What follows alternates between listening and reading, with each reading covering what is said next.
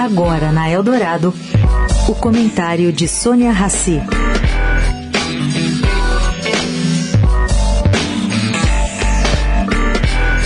Gente, lembram do filme intitulado Back to the Future? Isto é, traduzindo, De Volta ao Futuro. Uma ficção científica que bateu todos os recordes de bilheteria há alguns anos atrás. Pois é, podemos talvez assistir isso na Petrobras. Na semana passada, a estatal trouxe de volta o gerente de comunicação demitido no governo Lula por causa de várias denúncias. E também na semana passada, o Conselho de Administração da estatal aprovou aumento de 44% na remuneração fixa dos executivos.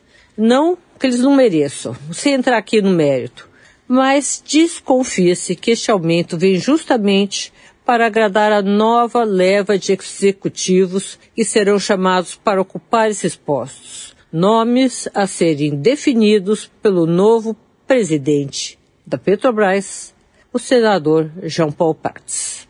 Sônia Raci, para a Rádio Eldorado.